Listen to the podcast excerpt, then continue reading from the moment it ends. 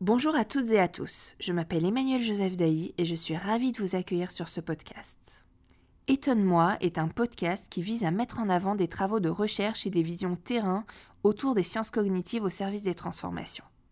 Dans une démarche prospective, il donne la parole à des chercheurs et à des dirigeants sur leurs travaux et leurs retours d'expérience. L'objectif est de donner des clés et de faciliter la prise de recul sur la transformation, en particulier sous l'angle humain. Bonjour Flora. Bonjour Emmanuel. Flora, tu es philosophe en entreprise, cofondatrice de TAE, une agence de philosophie que tu as fondée avec Marion Genève. Tu es diplômée de la London School of Economics et convaincue que la philosophie est la ressource qui permettra au manager de mieux penser le changement et donc de mieux l'accompagner. Questionner les évidences, argumenter les impensés, développer son esprit critique et redonner du sens aux mots, voilà pour toi l'ambition de la philosophie. Tu es aujourd'hui également conférencière, formatrice et auteur de deux ouvrages, Manager avec les philosophes et La prise de décision, un peu de philosophie pour les pros qui veulent décider autrement. Alors je suis ravie que tu puisses nous rejoindre au micro de Étonne-moi. Merci de venir dans nos locaux euh, pour enregistrer euh, aujourd'hui ensemble. Alors, euh, tu commences par une phrase de Pierre Hadot hein, qui dit Le vrai philosophe n'est pas celui qui parle, mais celui qui agit. Est-ce que tu peux partager un exemple de la manière dont la philosophie peut finalement nous aider à agir dans nos organisations? Oui, eh bien, d'abord merci de m'avoir euh, invité. Je suis très contente de pouvoir partager quelques idées sur euh, ce que la philosophie peut, nous aider à, faire et à, regarder différemment. En effet, ça c'est la citation que j'ai choisie pour introduire un livre que j'ai écrit en, 2016, Manager avec les philosophes. Et euh, Pierre Hadot m'a semblé la bonne personne à mobiliser parce que c'est un philosophe qui, français qui a largement contribué à hum, montrer que la philosophie, à ses origines, avait pour ambition d'aider chacun à mieux vivre. Parce que quand on parle de philosophie, euh, on va dire, je sais pas, dans la salle de réunion ou bien euh, au, comptoir, on a tendance à penser que la philosophie, c'est une discipline euh, théorique et abstraite. On n'y comprend pas grand-chose, les textes euh, sont un peu nébuleux. Et je trouve que c'est important de se souvenir de cette première ambition de la philosophie, de la philosophie antique. Donc Pierre Hadot, c'est vraiment celui qui a réhabilité la philosophie antique comme une pratique sérieuse, on va dire, que l'ambition de la philosophie antique, c'était d'aider à mieux vivre. Et, moi, mon ambition aujourd'hui dans ce que je fais, euh, c'est d'aider euh, chacun dans le monde du travail à mieux vivre au travail. Qu'est-ce que veut dire euh, Pierre Hadot quand il dit le vrai philosophe n'est pas celui qui parle, mais celui qui agit? On a tendance à associer la philosophie avec la théorie. Et c'est important de se rappeler ce que veut dire ce mot théorie, théorein en grec. Ça veut dire contempler, ça veut dire voir. Et ce que Pierre Hadot nous dit, c'est que la théorie sans la pratique n'a aucun intérêt. La théorie doit nous aider à voir ce qu'on fait, donc à éclairer la pratique. Et donc, théorie et action doivent toujours aller ensemble. Il doit y avoir une sorte d'aller-retour entre les uns et les autres. La théorie seule n'a pas de sens, l'action seule n'a pas de sens. Donc c'est pour ça que je trouve que cette euh, citation est intéressante. C'est que oui, le philosophe, c'est celui qui parle, c'est celui qui pense, mais c'est aussi celui qui agit à travers les, mots. Alors on pourrait parler longuement de qu'est-ce que ça veut dire qu'agir, mais euh, quand on parle, c'est le début de l'action. Parler, c'est agir.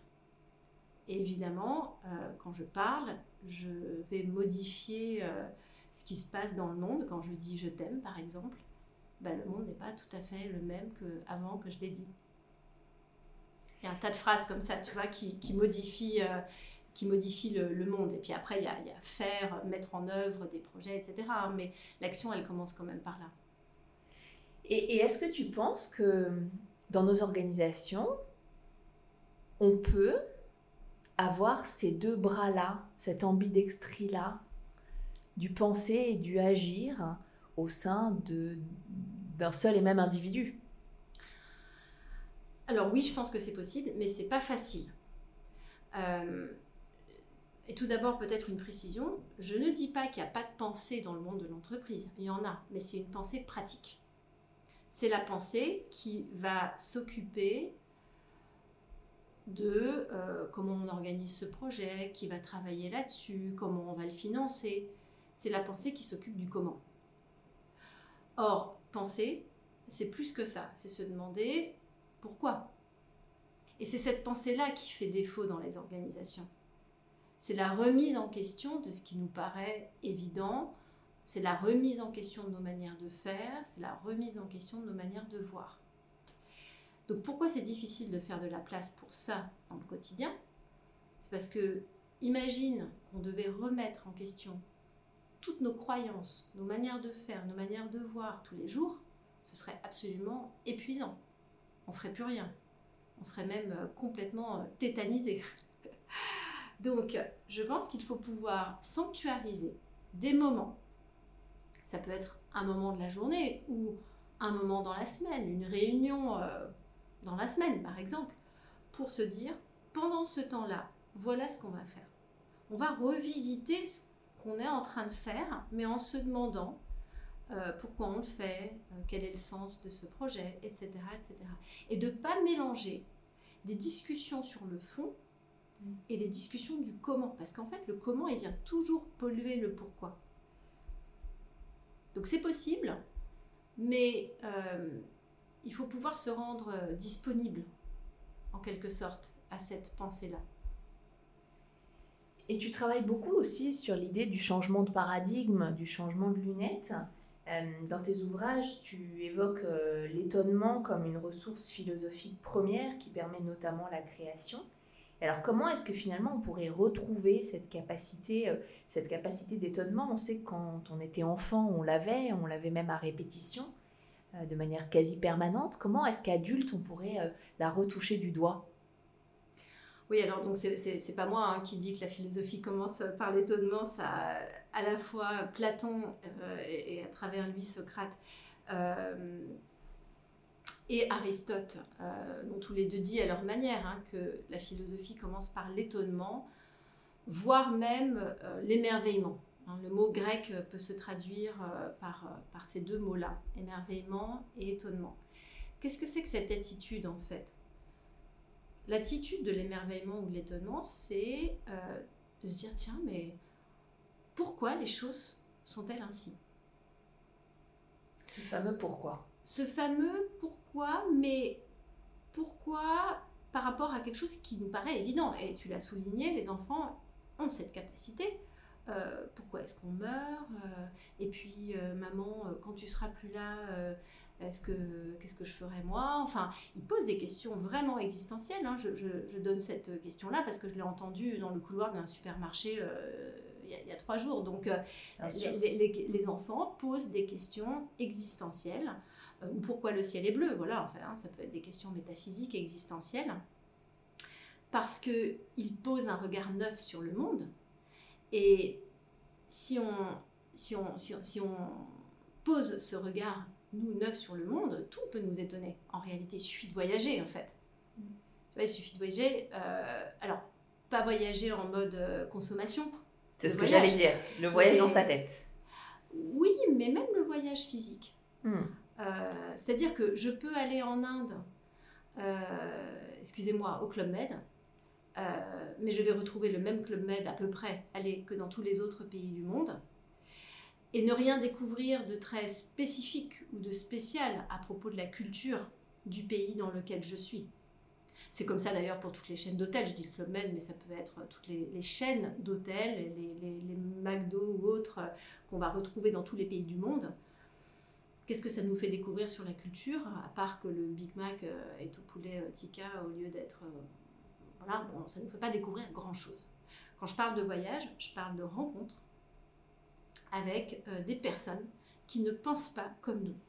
Alors tu vas me dire, oui, mais des personnes qui ne pensent pas comme nous, il y en a partout. Hein. Il n'y a qu'à regarder ici. En fait, il y en a plein.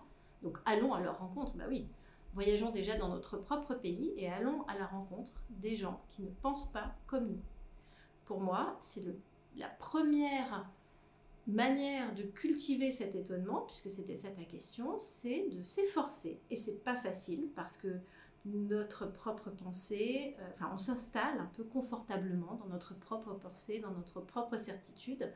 Et c'est pas évident d'aller à la rencontre de gens qui pensent pas comme nous. On a envie de les convaincre, on a envie de leur montrer qu'ils ont tort et qu'on a raison. Donc ça demande une certaine humilité, une certaine disposition d'esprit, euh, de se dire, bah, tiens, il y a peut-être quelque chose d'intéressant dans ce que cette personne est en train de me dire. Et euh, encore une fois, je, reparle de disponibilité à l'étonnement. Est-ce que j'ai envie de me laisser étonner? Euh, C'est peut-être une décision de se laisser étonner, de se laisser surprendre. Mais si on est sûr de tout, on ne peut pas se laisser surprendre. Je, crois beaucoup à, la décision justement de se laisser cette chance-là et ce luxe-là d'être surpris. Et c'est intéressant ce que, ce que tu évoques parce que récemment, euh, euh, j'ai invité à ce micro euh, Philippe Pierre, qui est sociologue spécialisé sur l'interculturel et il a écrit un livre qui s'appelle L'archipel humain, dans lequel il parle beaucoup de la rencontre interculturelle, de la rencontre avec l'altérité de l'autre, avec son prisme de pensée, son paradigme, l'idée d'accueillir une différence. Et c'est très complémentaire avec euh, ce que, tu évoques. Ça, suppose probablement un rapport au temps, peut-être différent. Alors il y a une dimension clé de la philosophie euh, euh, qui forcément nous éclaire sur le rapport au temps. Et dans son ouvrage Rendre le monde indisponible, le philosophe Hartmut Rosa nous parle justement de, de cette domination qu'on a sur le monde et aussi sur le temps. Alors j'ai envie de te demander comment est-ce qu'on peut gérer plusieurs échelles de temps simultanément euh, Alors peut-être deux mots sur... Euh, avant sur euh, le concept d'indisponibilité. je trouve que c'est un magnifique concept qui a été donc forgé par le sociologue allemand Hartmut Rosa. Et, lui, il, nous dit en quelques mots que toute notre modernité se fonde sur le fait de vouloir rendre le monde disponible. On veut de la neige au mois de décembre. On veut du soleil au mois d'août. on veut un peu de pluie quand même parce que voilà. Donc notre modernité se fonde sur la volonté de rendre le monde indisponible euh, et ça nous rend malheureux. C'est assez simple, hein, son, son constat, c'est que ça nous rend malheureux parce que tout est euh, prévu, organisé. Euh, on attend un résultat précis et puis on est déçu s'il n'est pas là. Mm. Euh, et donc lui, il milite pour une autre... Enfin, pour qu'on accepte l'indisponibilité du monde. Mais pour accepter l'indisponibilité du monde, c'est-à-dire le fait que tout n'est pas prévisible, euh, tout n'arrive pas au moment où on l'attendait, il faut que nous-mêmes on soit disponibles à cette indisponibilité du monde. Et quand je parle d'indisponibilité du monde, je parle d'indisponibilité d'un résultat. Parce que tu parlais de temps, mais on est quand même dans une culture du résultat, c'est-à-dire qu'on cherche à faire des choses en vue d'un certain résultat. Et lui, euh, ce qu'il nous dit, c'est bah, peut-être que ça ne va pas se passer. Mais peut-être qu'il va y avoir autre chose qui va se passer il donne l'exemple de la neige comme phénomène typique de l'indisponibilité. Euh, d'abord, vous ne pouvez pas commander la neige. On ne sait jamais quand est-ce qu'elle va arriver. Et puis quand elle arrive, on ne peut jamais l'attraper. C'est-à-dire que vous essayez de la prendre dans la main, elle fond, elle devient de l'eau, elle n'est donc plus neige. Et si vous essayez de la mettre au congélateur pour la préserver, pour la garder, eh bien elle devient glace, elle n'est donc plus neige. Donc la neige, je trouve que cette euh, image est incroyablement poétique. C'est l'exemple même typique du phénomène indisponible. Mais il mentionne aussi l'amour. Vous avez envie de tomber amoureux, ben, ça ne se commande pas. Par contre, il faut être disponible au fait de pouvoir rencontrer quelqu'un dont on pourrait tomber amoureux. C'est très intéressant parce que dans ce monde très contrôlant qui est le nôtre, où justement on a un contrôle de plus en plus accru sur toute une série de choses, revenir à un essentiel, se dire que finalement ces notions-là ne sont pas contrôlables, c'est-à-dire qu'elles nécessitent une forme de lâcher-prise interne pour prendre vie, c'est passionnant. C'est ça, exactement. Et ta question, c'était comment faire cohabiter différentes temporalités. Et, peut-être qu'il y a des moments, alors on n'est pas disponible à tout, tout le temps, euh, mais s'assurer que dans une journée, c'est un peu comme euh, la discussion qu'on avait tout à l'heure, hein, pensée pratique, pensée, je l'appelle pensée éthique, pensée éthique, pensée pratique, c'est de te dire, est-ce que j'ai fait de la place aujourd'hui pour ma pensée éthique? Mm. Est-ce que j'ai fait de la place aujourd'hui pour un moment de disponibilité à l'indisponible? Tu vois, c'est pouvoir se poser ces questions-là, euh, et, bien sûr qu'il y a la temporalité de, l'action, euh, du faire, mais euh, garder la question ouverte, c'est aussi faire de la place à autre chose que l'action, à tout ce qui va éclairer l'action. Hein. C'est par là qu'on a débuté, hein, la théorie, la pensée, on va dire, qui éclaire ce qu'on fait. Et justement, est-ce que tu aurais une recommandation euh, pour retrouver ces temps de disponibilité, pour se rendre attentif au monde, pour arriver à ritualiser ce questionnement sur euh, est-ce que j'ai gardé des temps de rien? Écoute, je, je, ne sais pas si j'ai des conseils à donner, mais je peux partager peut-être ce que moi j'essaie de faire euh, pour préserver ces temps-là. Euh, quand je prends le métro, je n'écoute pas de musique et je ne lis pas de choses sur mon téléphone.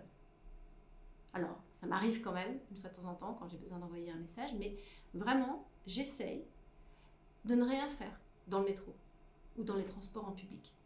Je regarde les gens, je regarde ce qui se passe, j'écoute parfois des conversations, je me rends disponible à quelque chose. Et là, dans le métro, en venant euh, tout à l'heure, il y a une famille qui sort du métro et le petit garçon reste dans le métro dans lequel j'étais hmm. et les portes se ferment. Wow. Bon, bah, quand chacun est sur son téléphone, on remarque pas ça. Personne n'a crié, rien du tout. C'était des, des, des, touristes à Paris.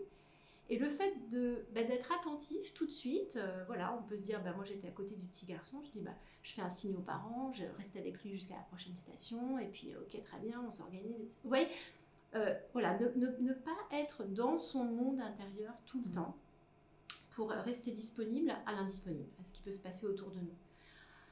Euh, j'essaye, et ça c'est dur pour moi parce que je marche vite, de ralentir mon pas ça veut dire euh, essayer d'arriver en avance au rendez-vous. Je, travaille beaucoup ça parce que j'ai longtemps été très en retard tout le temps. Euh, et ça demande un effort particulier de se dire, mais si j'arrive un quart d'heure en avance, c'est pas mal. J'ai l'impression de perdre mon temps si j'arrive un quart d'heure en avance. Donc j'essaie de me dire, mais en fait, tu ne perds jamais ton temps parce que ton temps, est à toi. Personne ne te prend ton temps, tu ne le perds pas, tu ne peux même pas le perdre. Donc voilà, s'efforcer à faire ça. Et puis, euh, dernière euh, chose, euh, ce que je viens de, faire là, puisque je reviens d'un festival qui s'appelle la Manufacture d'idées près de Mâcon, c'est d'aller à des conférences, d'écouter un podcast, de regarder une émission sur un sujet qui globalement pourrait m'intéresser, mais sans en attendre grand-chose. Donc là, je reviens d'un festival de 5 jours le thème global m'intéressait, mais je me suis inscrite à toutes les conférences. Il y en avait qui m'intéressaient un peu moins. Mais j'y vais parce que justement, je me dis, peut-être que c'est dans ce qui a priori m'intéresse moins que je vais découvrir quelque chose de passionnant. Et je trouve ça absolument euh, passionnant, cette idée de non-attente. Euh, de, dans un univers où tout va très vite, où il y a une accélération linéaire, où il y a une surconsommation constante, une accumulation de la connaissance, de l'information, une infobésité à tous les étages, de se dire que parfois on passe du temps, donc on donne notre denrée la plus précieuse finalement, qui est notre temps, dans un environnement où on n'a pas d'attente, où on se laisse libre de recevoir, de ne pas recevoir, euh, d'avoir un vagabondage mental aussi et l'esprit qui peut euh, aller dans la direction qu'il souhaite. Je trouve que souvent c'est là où on craque beaucoup de sujets, de problèmes, par ailleurs aussi, c'est-à-dire quand l'esprit peut un peu voguer, ou pas d'ailleurs. Oui, mais il faut s'autoriser ça. Parce que moi, j'ai laissé ma famille en vacances et j'y suis allée toute seule. J'ai besoin de ces temps-là, en fait, de solitude. Euh, je travaille beaucoup, j'ai trois enfants, je, passe du temps avec eux. Euh, et donc, je, ça demande un, enfin, un effort, pas, ça demande une conscience particulière de se dire, mm. je vais prendre ce temps-là pour moi. Mm. Et tous les gens que je croise sont un peu étonnés, me disent Ah bon, mais t'es là toute seule Ah bon, ta famille est en vacances Ah bon Je dis Bah oui, mais ça, c'est mon petit sas. Euh, mon petit sas où je peux justement euh, faire ce vagabondage mental sans avoir aucune euh, obligation et, et voilà, laisser le temps filer, laisser le mm. temps s'étoffer de, de, ce qui se passera. Se nourrir de tout ça. C'est ça. Très intéressant. Alors, dans, dans, dans ton ouvrage, tu choisis euh, euh, six philosophes. Donc, tu as choisi euh, Épictète, Bergson, Spinoza, Socrate, Anna Arendt et Krishnamurti. Chacun nous apporte un, angle différent et je voudrais déjà que tu puisses nous expliquer pourquoi tu as choisi ces philosophes-là. Oui, alors d'abord j'ai écrit ce livre parce que dans le monde des organisations, dans le monde du travail, on a rarement le temps de lire des ouvrages de philosophie. Et euh, moi, moi j'ai un rôle de, passeuse, de passeur de, entre des mondes qui n'ont a priori rien à se dire, hein, le monde de la philosophie, le monde de l'entreprise. Et donc, je me suis dit, si je lis des philosophes euh, et que je suis manager ou dirigeant dans une entreprise, qu'est-ce qu'ils peuvent m'apprendre? Ça a été ça ma clé de lecture. Évidemment, ces philosophes sont extrêmement plus riche que ce que j'ai pu en écrire dans le livre, hein, mais voilà, c'est l'angle. Pourquoi Épictète? Épictète, c'est un philosophe stoïcien. C'est un des trois grands philosophes stoïciens avec Sénèque et Marc Aurèle. Et Épictète nous invite à euh, distinguer euh, ce qui dépend de nous de ce qui n'en dépend pas. C'est lui qui a dit ça avant tous les autres qui ont suivi ses pas. Euh, et la philosophie stoïcienne, c'est vraiment un exercice de discernement pour pouvoir mettre toute notre énergie et notre temps sur ce qui dépend de nous, c'est-à-dire notre capacité à émettre des jugements sur le monde, c'est-à-dire tout ce qui se passe en gros dans notre tête, et à un petit peu moins euh, et à nous détendre sur ce qui ne dépend pas de nous, c'est-à-dire les richesses, les honneurs, ce que pensent les autres, etc., etc. Il y a pas mal de choses qui ne dépendent pas de nous mais vraiment de, s'occuper de notre esprit en quelque sorte. Ça, c'est ce qu'Épictète nous invite à faire. Bergson, euh, c'est un philosophe euh, et un scientifique français qui s'est intéressé à pas mal de choses, mais moi je le mobilise sur la question de l'intuition. On pourra en reparler, je pense que c'est un sujet intéressant dans les organisations. J'ai mobilisé Spinoza, qui est un, philosophe néerlandais d'origine portugaise, qui donc son ouvrage principal, c'est l'éthique. Euh, l'éthique dans le sens de comment on se comporte. Euh, et lui, je le mobilise sur la question des émotions. Comment ne pas se laisser envahir par, nos émotions et qu'est-ce qu'on peut faire. J'ai mobilisé Anna Arendt, philosophe euh, allemande du XXe siècle, sur l'éthique. puisqu'elle a couvert le procès d'Adolf Eichmann, qui a organisé le transport des Juifs dans les camps de concentration, et euh, c'est elle qui a distingué cette euh, pensée pratique, pensée éthique hein, dont je parlais tout à l'heure. Euh, elle disait, voilà, en fait, le problème d'Adolf Eichmann, c'est qu'il ne pensait pas. Il faisait ce qu'on lui demandait de faire, mais il ne pensait pas. Et j'ai mobilisé Jiddu Krishnamurti, qui est un philosophe indien, parce que je trouve que son concept de méditation active est très intéressante, très intéressant. La méditation, c'est pas seulement se tenir en tailleur avec euh, une bougie et laisser défiler euh, son regard sur ses pensées, c'est enfin laisser défiler ses pensées, je veux dire. C'est, euh, on peut le faire là tout de suite, là en ce moment. C'est se regarder penser au moment où on est en train d'agir, au moment où on est en train de parler. Et donc, c'est une espèce de dédoublement de soi, je trouve, qui est intéressant à avoir dans les organisations et quand on travaille avec d'autres. Donc voilà pourquoi je les ai choisis. Alors, euh, ils apportent chacun une touche très intéressante et j'aimerais pouvoir creuser euh, autour de chacun, mais je voudrais peut-être qu'aujourd'hui, on se concentre sur Bergson, euh, autour notamment de la décision. je trouve que c'est un sujet passionnant comme, le sont tous les autres d'ailleurs. mais ça m'intéresse que tu puisses creuser avec nous l'idée, il, parle de distinguer l'instinct protecteur de l'intuition créatrice. Et, j'aimerais, si, tu es d'accord, que tu puisses élaborer un peu cette pensée. Hein. Oui, Bergson, c'est le penseur de l'intuition. Qu'est-ce qu'il nous dit? Il nous dit qu'en fait, euh, la modernité et la philosophie en particulier, c'est beaucoup focalisé sur l'intelligence. L'intelligence comme manière de connaître le monde. Or, elle a oublié, euh, notre modernité a oublié un autre élément fondamental qui nous permet de connaître le monde, c'est l'intuition. Et que l'une il n'est pas en train de dire que l'intuition est mieux que l'intelligence. Il dit qu'il faudrait pouvoir en faire usage ensemble.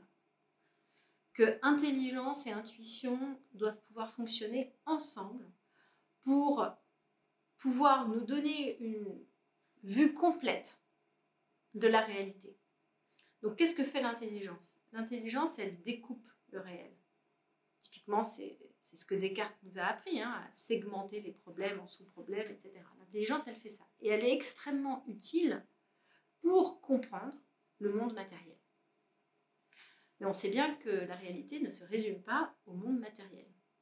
Et donc Bergson se demande, oui, mais pour comprendre des phénomènes qu'on ne peut pas résumer à leur matérialité, comment est-ce qu'on fait? Et c'est là que l'intuition arrive. L'intuition, c'est pour Bergson un mode de connaissance. C'est pas juste une idée euh, qui nous vient à la tête comme ça, hein. c'est vraiment un mode de connaissance du réel.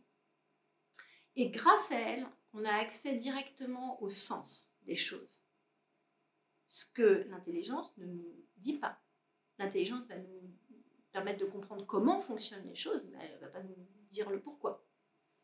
Et donc pour la décision que tu évoquais tout à l'heure, c'est important de savoir comment décider, certes, mais pourquoi on décide ce qu'on a à décider. Bon, maintenant, une fois ça dit, il faut qu'on se demande, mais c'est quoi exactement cette intuition? Cette, euh, Oui, cette intuition? Et comment on la distingue d'un mot qui n'est pas si éloigné, qui est l'instinct? Et dans ce chapitre sur Bergson, je donne, je donne deux exemples. Quand, imaginez que vous êtes dans la savane et qu'un loup court vers vous. En fait, je ne sais pas exactement ce qu'il faut faire quand un, loup, quand, un lion, quand un lion court vers nous, mais votre instinct, il va vous dire euh, fuyez. A priori. A priori, on va pas rester comme ça à attendre que le lion arrive. D'accord? Ça, c'est vraiment de l'instinct pur.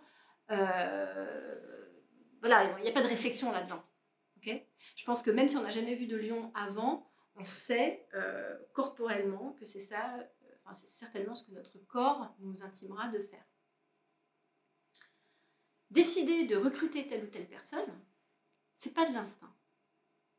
Il n'y a pas de danger imminent, euh, il n'y a pas de, situation euh, voilà, euh, où il faut qu'on décide très rapidement. Par contre, il peut y avoir de l'intuition. C'est-à-dire que l'intuition, elle va arriver dans des zones où on s'y connaît un petit peu. Si on demande est-ce qu'on doit opérer cette personne ou pas, mais que je ne suis pas médecin, je vais raconter n'importe quoi, ce ne sera pas de l'intuition. Mais tout médecin, tout grand chirurgien fonctionne non pas seulement avec son intelligence, mais aussi son intuition. Parfois, il dit, mais c'est ça qu'il faut faire. Il ne sait pas tout de suite expliquer, mais il sait. Parce qu'il a emmagasiné aussi tout un tas de connaissances et d'expériences qui vont faire que face à une situation nouvelle, il va pouvoir mobiliser ça de manière extrêmement rapide et de savoir que c'est ça qui a du sens pour cette personne à ce moment-là. Et donc, dans un recrutement, par exemple, c'est ça que vous allez mobiliser, c'est l'intuition. Et donc, l'intuition, elle se nourrit par une sorte de sédimentation d'expérience et de connaissances pour nous donner accès à une vision plus, élaborée, plus fine, plus complexe euh, du réel. Donc il faudrait qu'on puisse utiliser dans, tout ce qu'on a à faire à la fois notre intelligence et aussi notre intuition. D'ailleurs, je, le, mentionne, euh, je crois que le chiffre c'est 85% des dirigeants euh, interviewés dans, dans le cadre d'un entretien pour le Harvard Business Review disent qu'ils décident grâce à leur intuition. Oui, Même un petit peu plus, en fait, c'est intéressant que tu mentionnes ça parce que on a été huit auteurs à écrire sur l'intuition pour la Harvard Business Review et on voit que la quasi-totalité des dirigeants interrogés hein, disent que avant toute chose, euh, leur décision euh, euh, est prise par l'intuition et qui post-rationalise par la suite hein, parce que c'est rassurant. Hein. Et il y a beaucoup de liens entre ce que tu évoques de la philosophie et les neurosciences notamment, hein, et les recherches actuelles autour de l'intelligence artificielle aussi, qui n'aura pas d'intuition parce qu'elle n'a pas d'émotion. Elle aura potentiellement une expérience emmagasinée, mais les neurosciences montrent très bien que l'intuition, c'est un mélange d'expérience et d'émotion à la fois. Et mmh. c'est les deux qui font euh, cette combinaison-là. Donc c'est absolument passionnant et très complémentaire. Je reviens sur ce thème de post-rationaliser. Mmh. Je ne crois pas que ce soit de la post-rationalisation. C'est comme dire, euh, j'ai mon intuition et je vais euh, justifier après coup. Mmh. Il ne s'agit pas de se re-raconter une histoire après coup. Et c'est là que l'intelligence est utile. L'intelligence, le rôle de l'intelligence, c'est de d'aider l'intuition à déplier en effet les raisons qui ont mené à cette décision. Parce qu'un dirigeant, il n'est pas seul et il faut qu'il puisse expliquer sa décision. Il ne peut pas juste dire euh, ça m'est venu comme ça d'un coup de tête. Euh, et voilà, il est obligé d'utiliser certains arguments. Donc, je ne sais pas si c'est de la post-rationalisation, mais en tout cas, c'est vraiment typiquement là où l'intelligence doit pouvoir aider l'intuition à, formuler les, les raisons, en fait, qui sont là mais peut-être pas directement euh, formulables euh, immédiatement au moment où la décision se prend, mais qui, qui, sont nécessaires pour pouvoir euh, communiquer cette décision aux personnes avec qui on travaille. Et j'aime beaucoup cette idée de déplier, ce qui suppose qu'il y ait une pliure à un moment donné, un peu comme un accordéon, qu'on aille voir finalement les rythmes aussi qui ont été en jeu. Oui, c'est une belle image. Donc j'aime celle-là, je, je la garde. Merci beaucoup, Flora. C'était passionnant. Je pourrais continuer pendant des heures avec toi, bien sûr. Merci, euh, Emmanuel. voilà, j'ai beaucoup apprécié notre échange et euh, merci pour tous ces apports. Merci.